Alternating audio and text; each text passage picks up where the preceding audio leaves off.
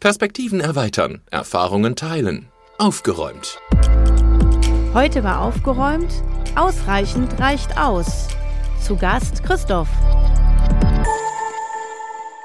Ja, echt total cool, dass du jetzt hier sitzt. Ähm, wir kennen uns ja aus einem ganz anderen Kontext, nicht wie sonst, äh, Pädagogik. Ähm, ich habe dich über meinen Sohn kennengelernt. Du bist Christoph, Tontechniker oder was genau? Hast ein Tonstudio? Genau, Tonstudioinhaber, Sprecher, Produzent, Regisseur, Coach für Sprecher. Innen und außen, alle.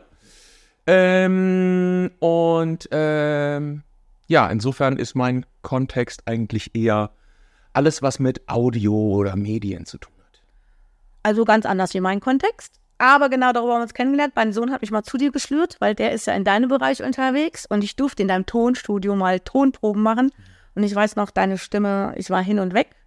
Das war aber der Anfang vom Ende, weil mein Sohn hatte geschafft, was er wollte und jetzt mache ich hier Podcast.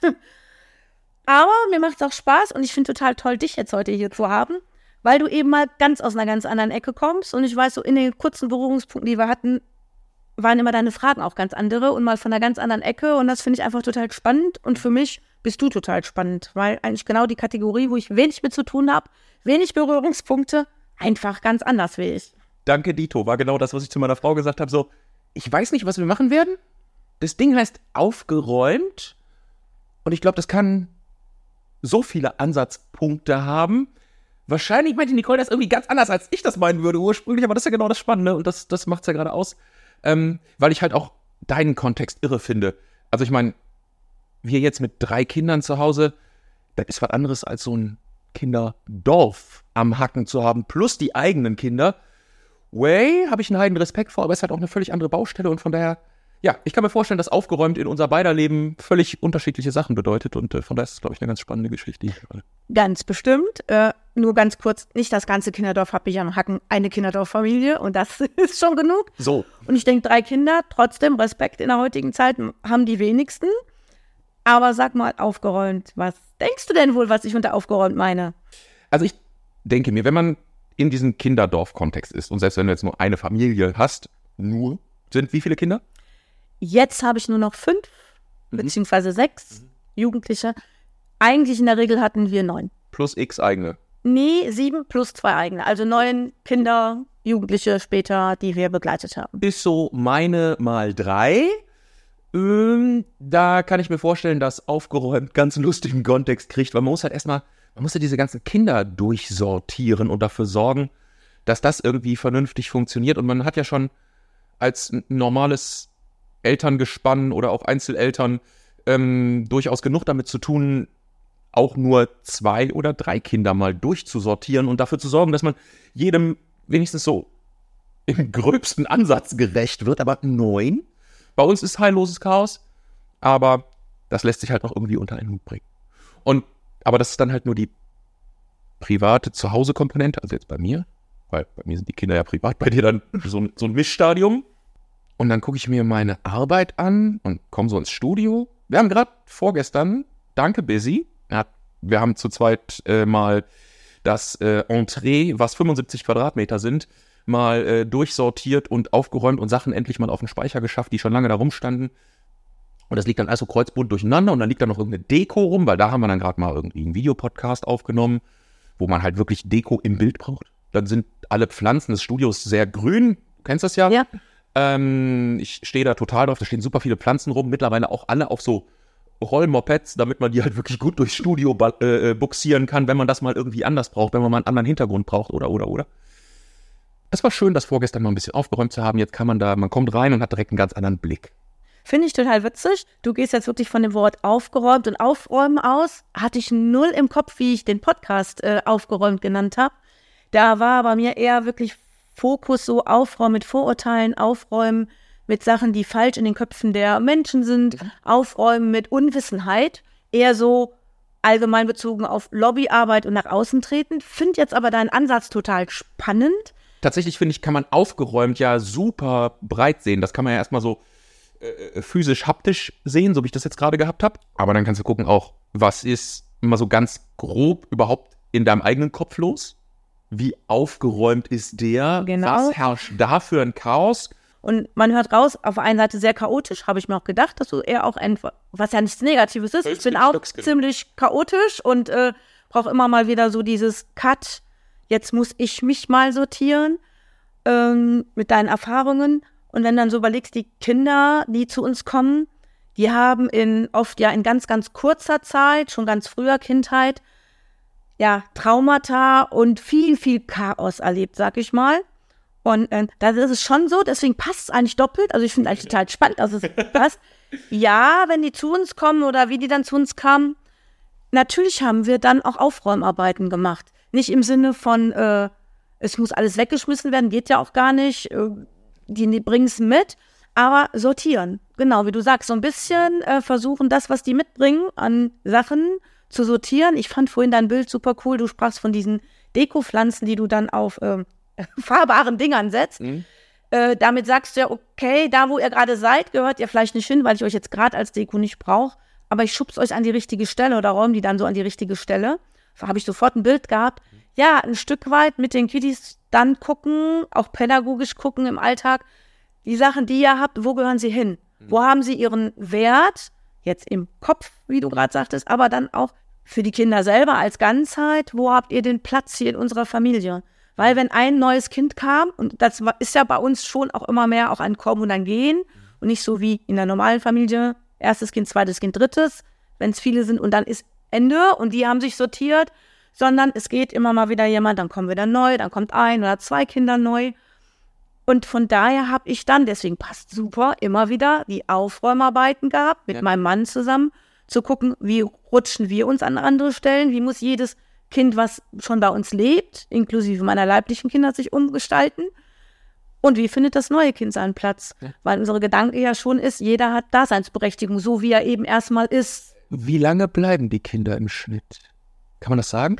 Gibt es so eine Durchschnittszeit tatsächlich? Also eine Durchschnittszeit allgemein bei Kinderfamilien weiß ich nicht, möchte ich nicht lügen. Ich habe mal, aber das ist jetzt auch schon wieder ein bisschen her, deswegen stimmt die Zahl nicht mehr ganz, wirklich mal meine Kinder so Manchmal bin ich auch immer fast für Statistik. Mhm. Ähm, äh, habe ich ausgerechnet genau, wie lang war welches Kind da. Muss ich wohl sagen, ich habe zwei Kinder rausgenommen, wo wir eine Ausnahme gemacht haben. Die haben wir von Anfang an nur für ein halbes Jahr aufgenommen. Das war schon direkt klar. Okay. Das war eine ganz andere Nummer wie bei den anderen okay. Kiddies. Ja.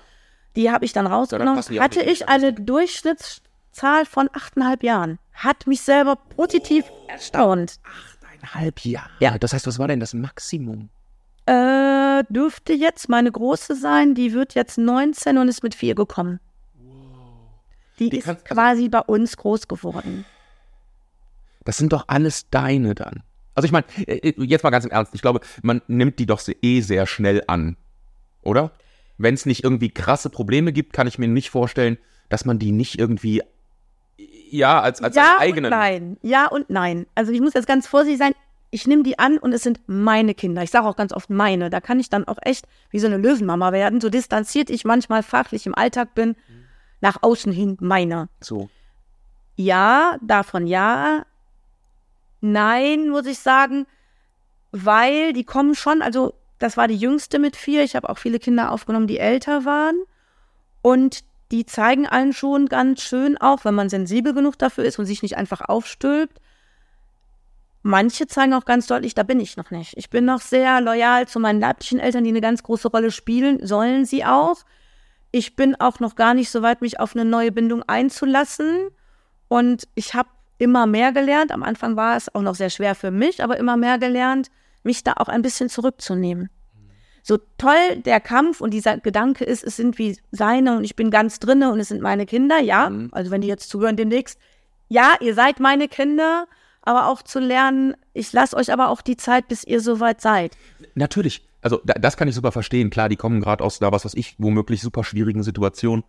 Ähm, dann haben die ja womöglich eh gerade einfach ein Problem, sich zu binden in irgendeiner Form. Genau. Aber, aber ich glaube, dass man selber halt dieses, wenn ich jahrelang Kinder bei mir aufnehme, ich weiß nicht, ob ich, ob ich die Distanz halten könnte.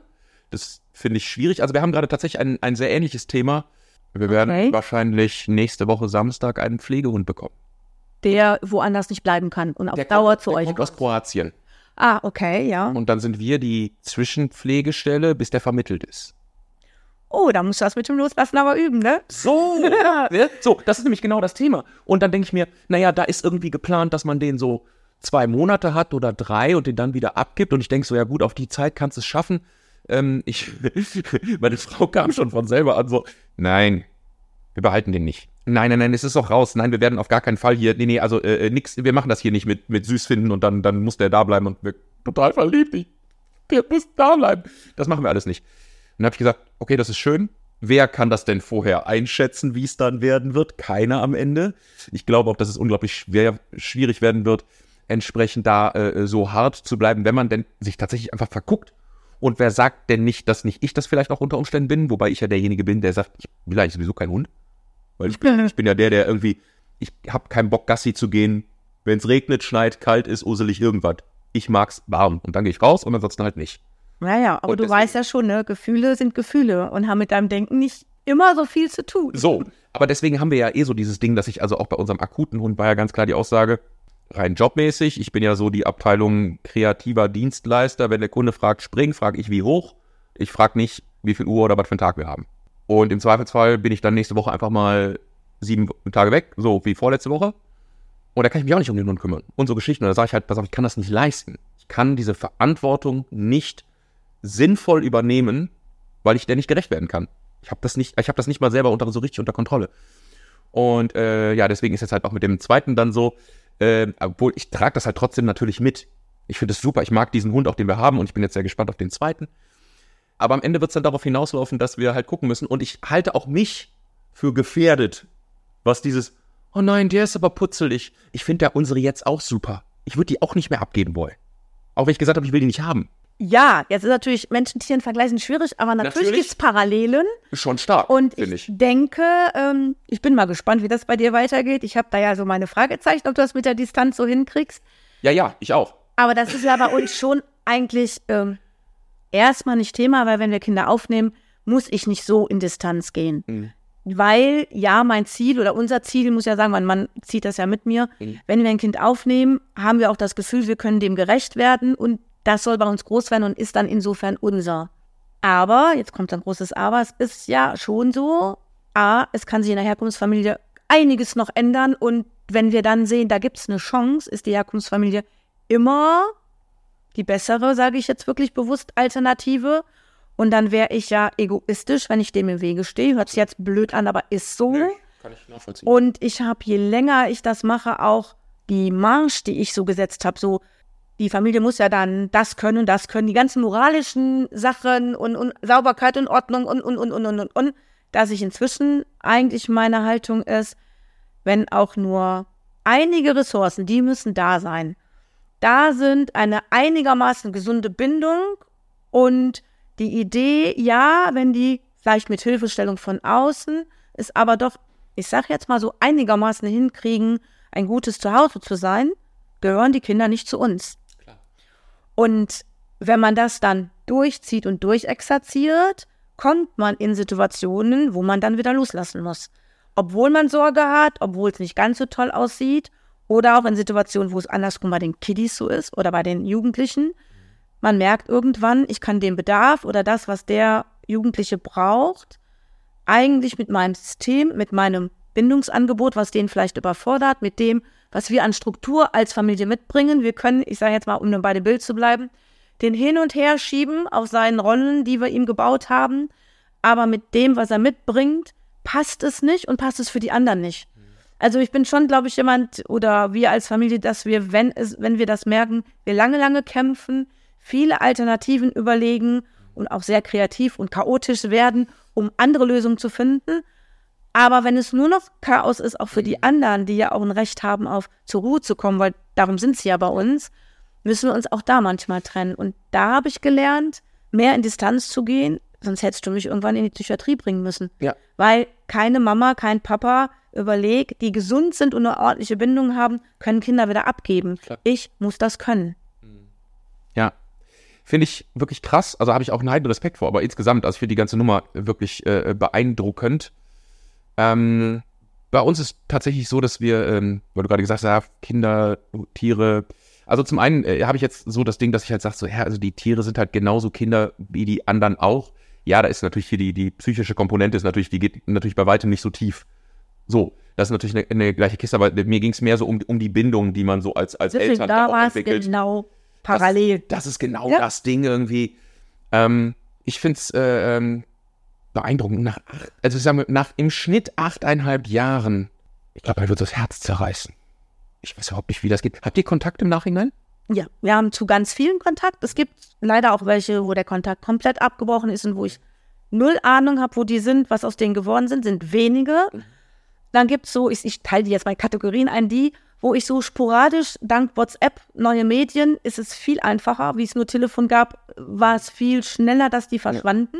Jetzt über WhatsApp. Und wenn es nur ein Bild ist, was ich kriege, oder ein, hey, ich mach gerade das und das. Ja. Und umgekehrt habe ich halt so, wo ich Kontakt zu habe, wo die lang bei uns waren, die einen Weg gehen, ich sag mal vorsichtig, ich hätte ihn mir vielleicht weniger chaotisch, bleibe aber chaotisch vorgestellt und geradliniger, aber ich kann auch akzeptieren, die müssen ihren Weg gehen. Das sind inzwischen junge Erwachsene. Genau.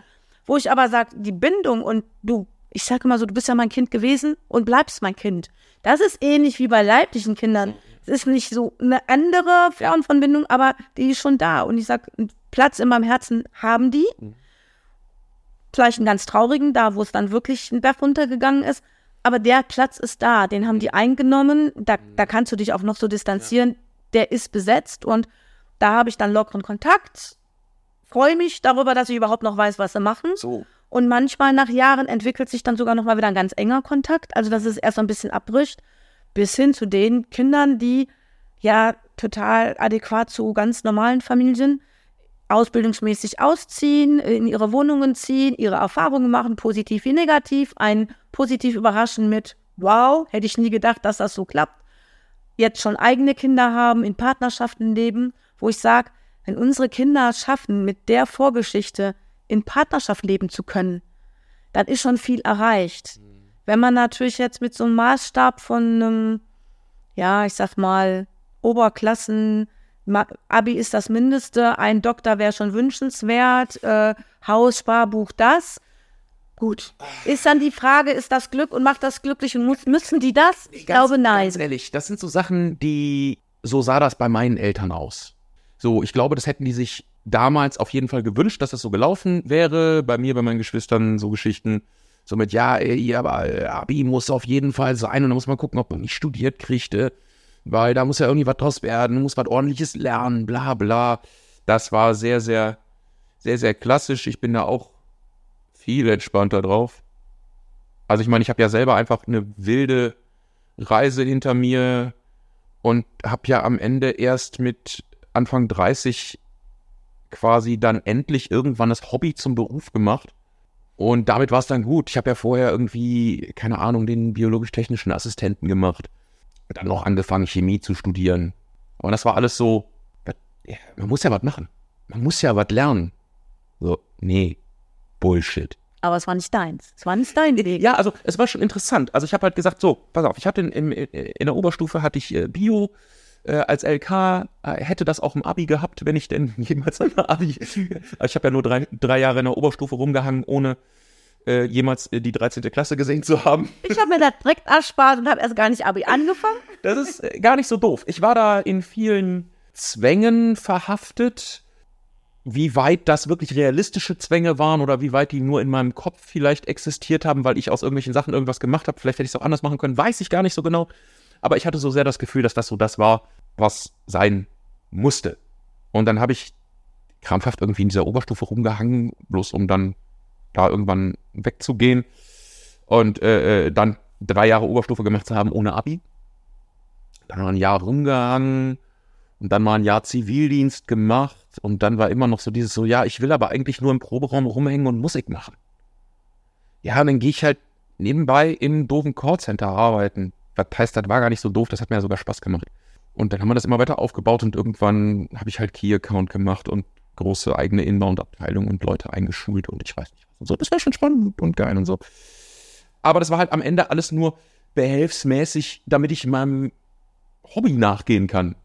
Metal gemacht, Hip-Hop gemacht, alles, ich hab irgendwie alles gemacht. Hinterher haben wir elektronische Tanzmusik gemacht, äh, äh, also dann aber so alles Drum and Bass und House und Techno und irgendwie alles querbeet. Das war super kreativ und super geil und wir haben da drin Partys veranstaltet, illegalerweise und das war alles total geil. Also ich glaube, wenn da jemals die Cops reingeguckt hätten, die hätten uns den Laden sowas von zugemacht, weil hier nichts mit Fluchtwege oder Scheiß. Und wir haben das einfach gemacht. Und es war klar, dass das irgendwie das Ding ist. Und dann habe ich aber halt irgendwann dann, weil da war ja nichts mit zu holen. Also damals war nicht klar, dass damit was zu holen ist. Ach komm, dann studiere ich jetzt Chemie. Das geht damit. Das ist super. Es war ja nur ein Fachabi und halt in Naturwissenschaften. Das heißt, Oh. Ja, das wäre an sich auch gar nicht so das Problem gewesen, aber dann habe ich daran, dann, dann habe ich festgestellt, dass das ja auch wieder dieses Physik beinhaltet und das, also mein Physikprof, also falls er das hier hören sollte, der ist wahrscheinlich jetzt auch irgendwas äh, Mitte, Ende 60, würde ich mal tippen. Ähm, der hat sich damals wahnsinnige Mühe mit mir gegeben und ich wusste das sehr zu schätzen und habe ihm dann aber hinterher einfach gesagt so, hör mal, sorry, das ist echt vergebliche, ver, ver, vergebene Liebesmühe, das ähm, erfüllt den Zweck nicht. Lass mich mal hier, lass, lass mich einfach liegen und in Frieden sterben irgendwie und kümmere dich mal um Leute, wo das irgendwie auf fruchtbaren Boden fällt. Äh, ich fand den mega, der hat ein Engagement an den Tag, es war beispiellos, ähm, aber bei mir halt leider vergeudet. Und dann habe ich mich exmatrikuliert, habe aber mich erst, ich habe mich innerhalb des ersten Semesters exmatrikuliert, bin aber noch bis zum Ende des zweiten geblieben, weil ich dann nämlich festgestellt habe, dass nebenan die Designer saßen. Und dann habe ich mich zu den Designern reingesetzt und habe da Photoshop und Illustrator und so ein Zeug gelernt. Das war super. Weil ich habe ja zu dem Zeitpunkt auch schon im Club gearbeitet und habe da Partys gemacht und alles Mögliche und habe dann unter anderem auch Flyer gebaut und das dann endlich mal mit ein bisschen mehr Basis äh, wissen zu können, äh, war schon gar nicht so verkehrt. Und auch das nützt mir bis heute. Also auch an der Stelle kann man sagen, ja, ich habe einen sehr unaufgeräumten, äh, äh, äh, wie heißt das, Erwerbsbiografie, eine sehr, sehr unaufgeräumte Erwerbsbiografie. Habe mich da so durchmeandert, geschlängelt, wie auch immer. Ähm, selten mal wirklich eine Richtung beibehalten, weil das halt immer so ein, auch so ein, ein Ergreifen von Möglichkeiten war. Also da bin ich ja auch, ich bin ja in meinem Leben immer streng opportunistisch unterwegs gewesen. Ich gucke halt, was sich ergibt und wenn sich das ergibt und das gut ist, dann nehme ich das. Du wärst für mich auch ein Kind mit Herausforderung gewesen. Ich möchte auf jeden Fall. Ich glaube, ich bin ein Aber Mensch mit Herausforderungen. So Menschen wie du, Kinder wie du, ähm, haben mich genau das gelehrt. Also ich bin da eher von, von der Grundveranlagung eher auch vielleicht dann, weiß ich nicht wie deine Eltern, aber sehr so nicht mal böse, nicht festgreifend, aber sehr schnell dann in Sorge, ob der Weg, ob das so wird, wie ich möchte.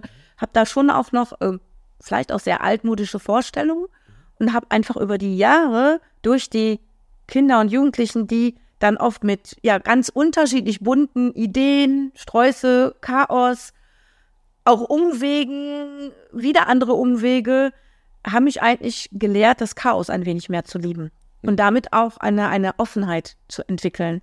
Weil natürlich die ersten Kinder, Jugendlichen, wenn die dann Richtung Pubertät gingen und das dann nochmal so richtig chaotisch wird, ist, da wird ja schon bei leiblichen Kindern chaotisch, also meine zwei waren auch nicht ohne. Aber wenn du dann mit Kindern, deren Wurzeln dir ja fremd sind, die ja nochmal ganz fremde Geschichten mitbringen, kommst du einfach noch eher an, an Mauern oder an, an Sachen, die du einfach nicht begreifst. Und was man nicht begreift, macht einen Sorge, macht einen Angst. Und dann habe ich gerade so bei den ersten, glaube ich, auch noch sehr lange immer versucht, so den Weg, den man so geht, schulisch wie beruflich, sehr geradlinig und man war in Panik, wenn das nicht so ging. Und man wurde immer offener für, ja, wofür was denn? Gleich geht's weiter mit dem Podcast. Ich habe einen Instagram-Account, wo ihr mir gerne Fragen stellen könnt. Und vielleicht bequatschen wir diese dann demnächst hier bei Aufgeräumt. Sucht einfach nach Aufgeräumt-Podcast. Ich freue mich auf euch. Aber jetzt erstmal viel Spaß mit dem Rest der Folge.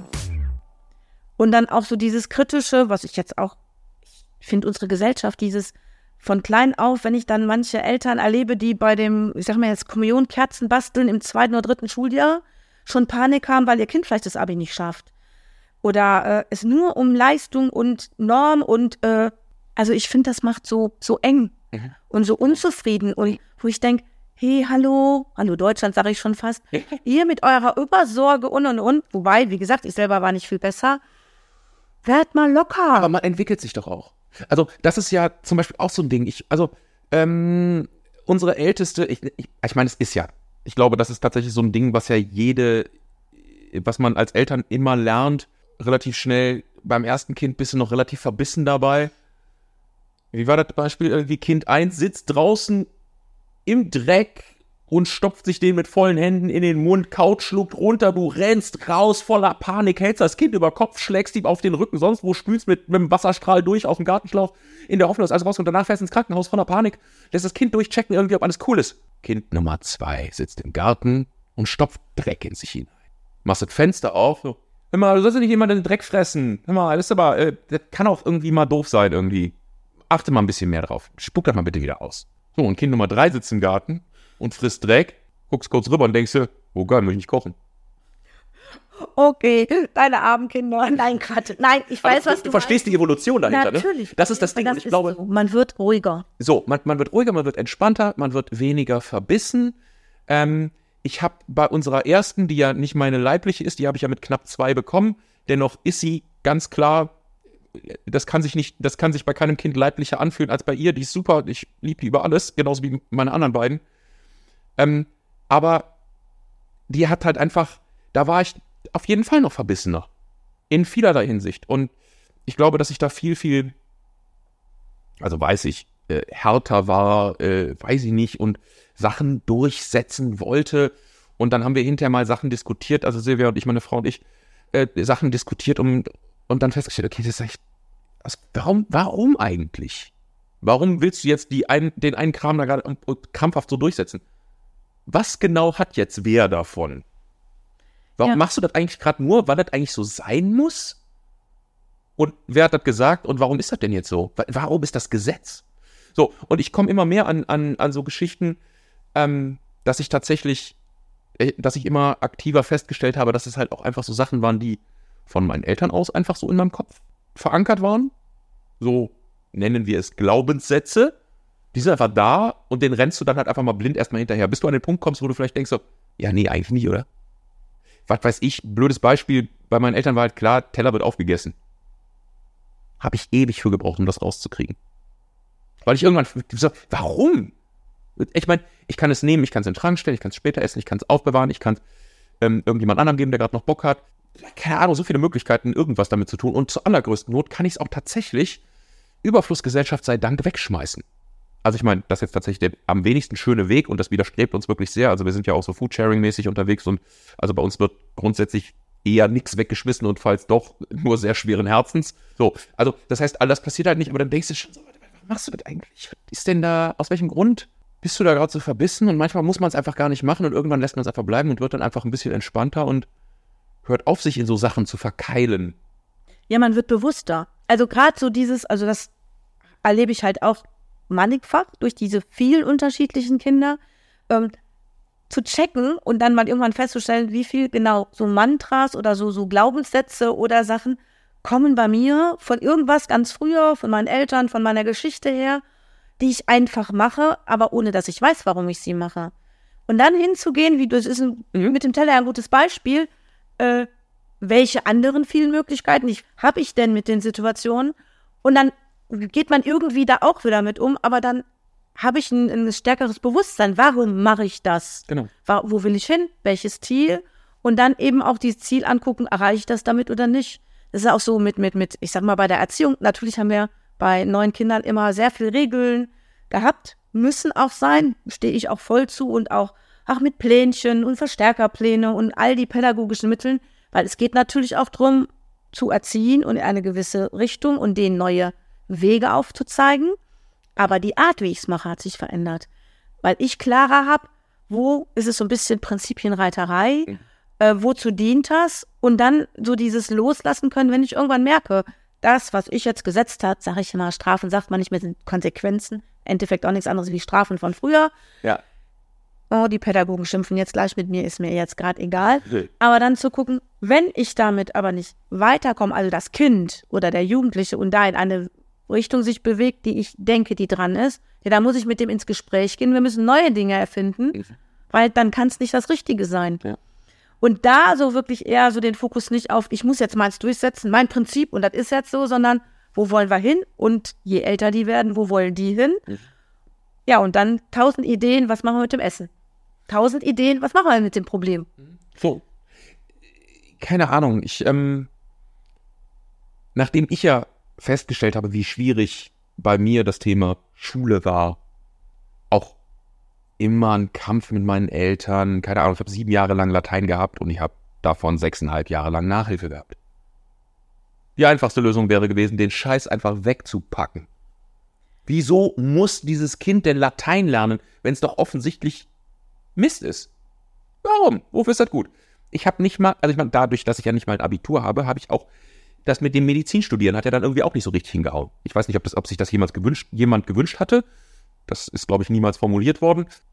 Äh, weiß ich nicht. Ich hätte das einfach nicht machen sollen. Das war ein riesengroßer Fehler. Ich habe. Nein. Auch, ist auch nicht richtig. Das ist ja auch wieder, man kann das unter so vielen Gesichtspunkten sehen. Sagen wir es mal so. Es war ein unschöner Umweg.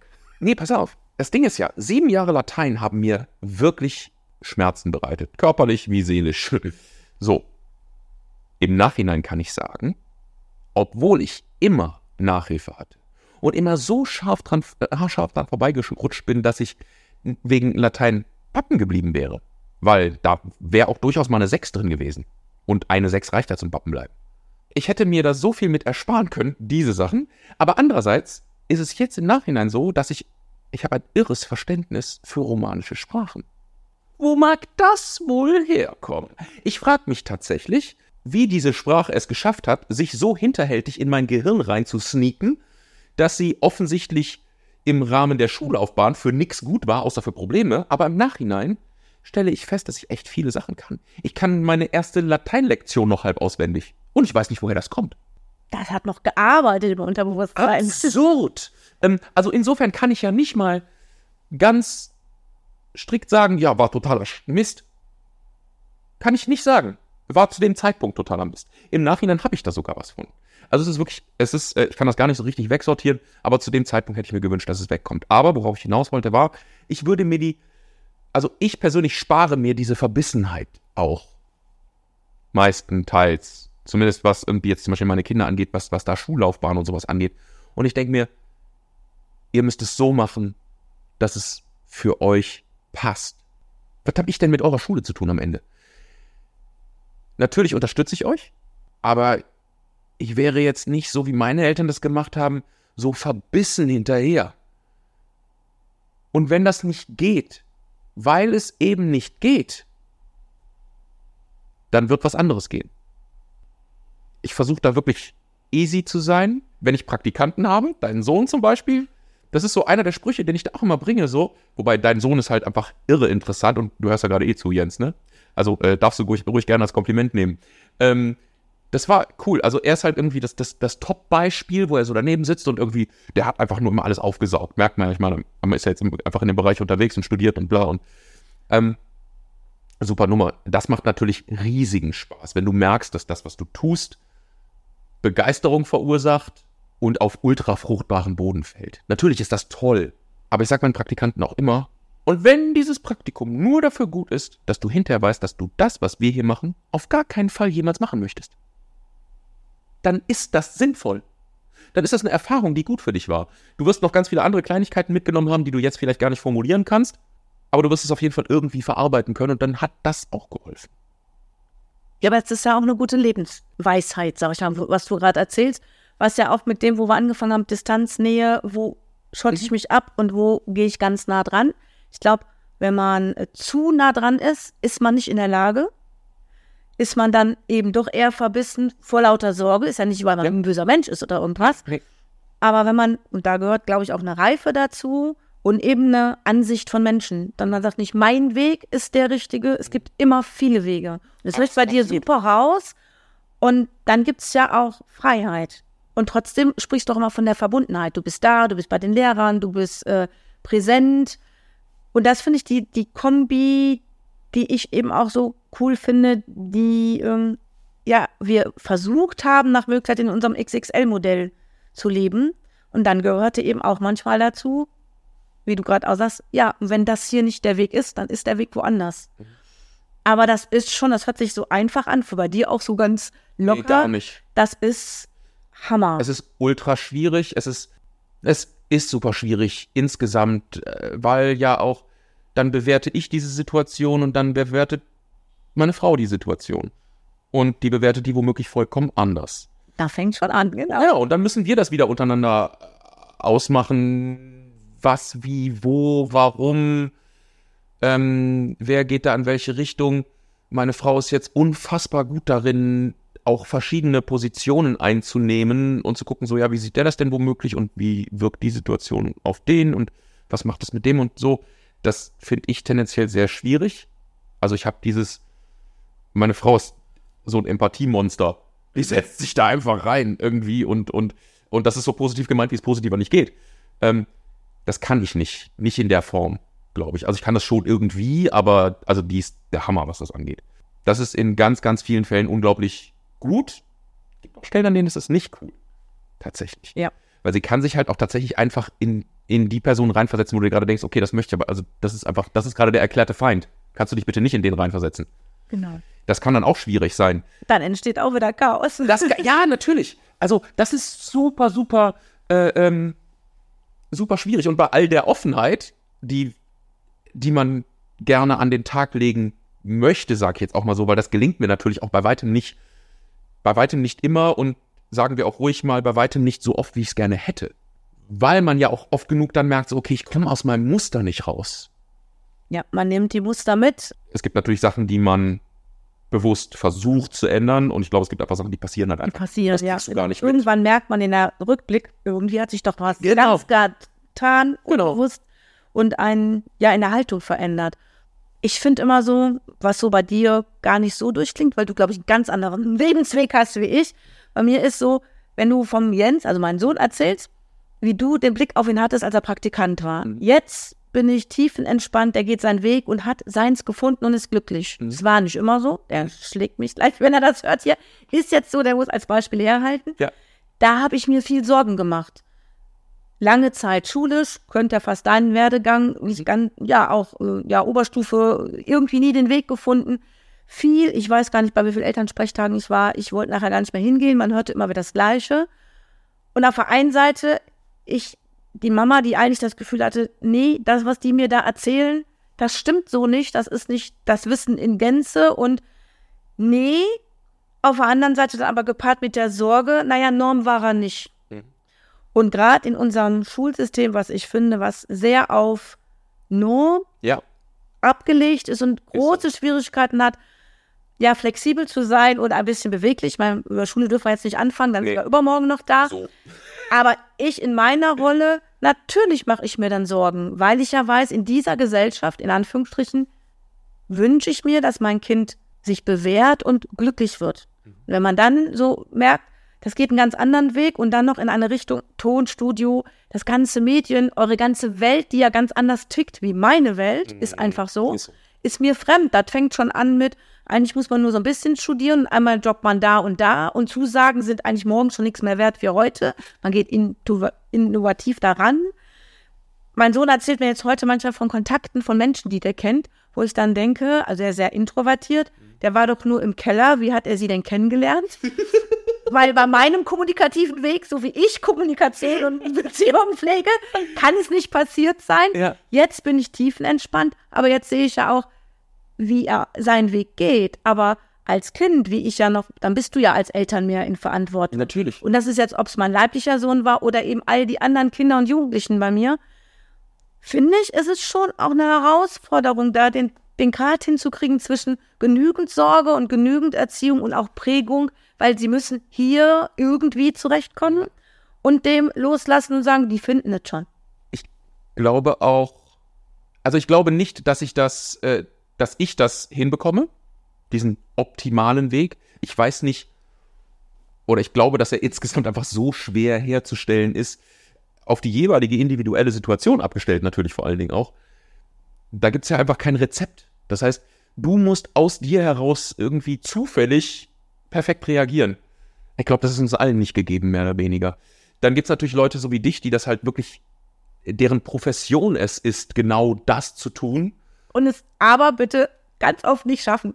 Natürlich. Du, das ist ja bei mir auch so. Ich mache auch, ich glaube, dass ich grundsätzlich einen guten Job mache. Ich gehe davon aus, dass du das von dir auch denkst. Doch, meistens schon. Genau. So. Und ich glaube auch nicht, dass das übertrieben ist. Man darf sich auch, man darf sich auch gut finden in seinem Job. Nein, man muss sich sogar gut finden in seinem Job. Wenn man das nicht tut, muss man sich einen anderen suchen. wenn ich jetzt, meine Frau würde sagen, du leidest ja auch unter einem mittelstark unter, über, äh, übersteigerten Ego, womit sie recht hat.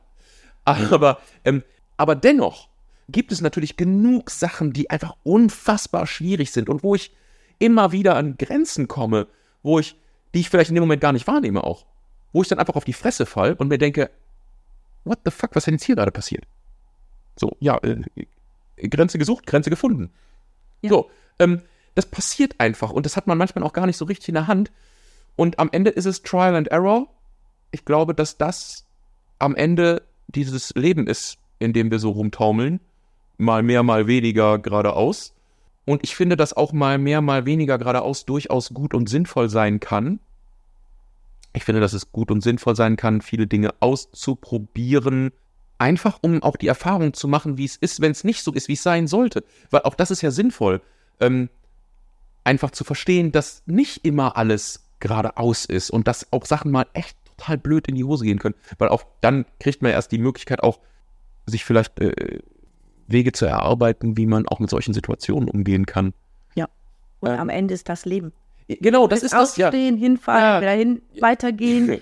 Aufstehen, wie war das? Ja, Hinfallen, erst hinfallen, dann richten, aufstehen. Ja, genau, So. den Spruch suchte ich. Genau. Das ist ja auch, das ist gut und richtig und das muss genauso laufen, weil und natürlich ist es am besten, wenn man bei kleinen Sachen fällt, damit man dann für die großen Sachen lernt. Wenn die großen Sachen zuerst kommen, dann bleibt man natürlich auch einfach liegen. Und ich glaube, das ist der Punkt, wo dann halt auch so, wo halt so Biografien irgendwo scheitern, die dann halt Leute brauchen, die einem da raushelfen. Ja, auf jeden Fall. Das ist ja so dieses Pünktchen mehr, warum ich sage, nur Pflegefamilie wäre auch toll gewesen. Mhm.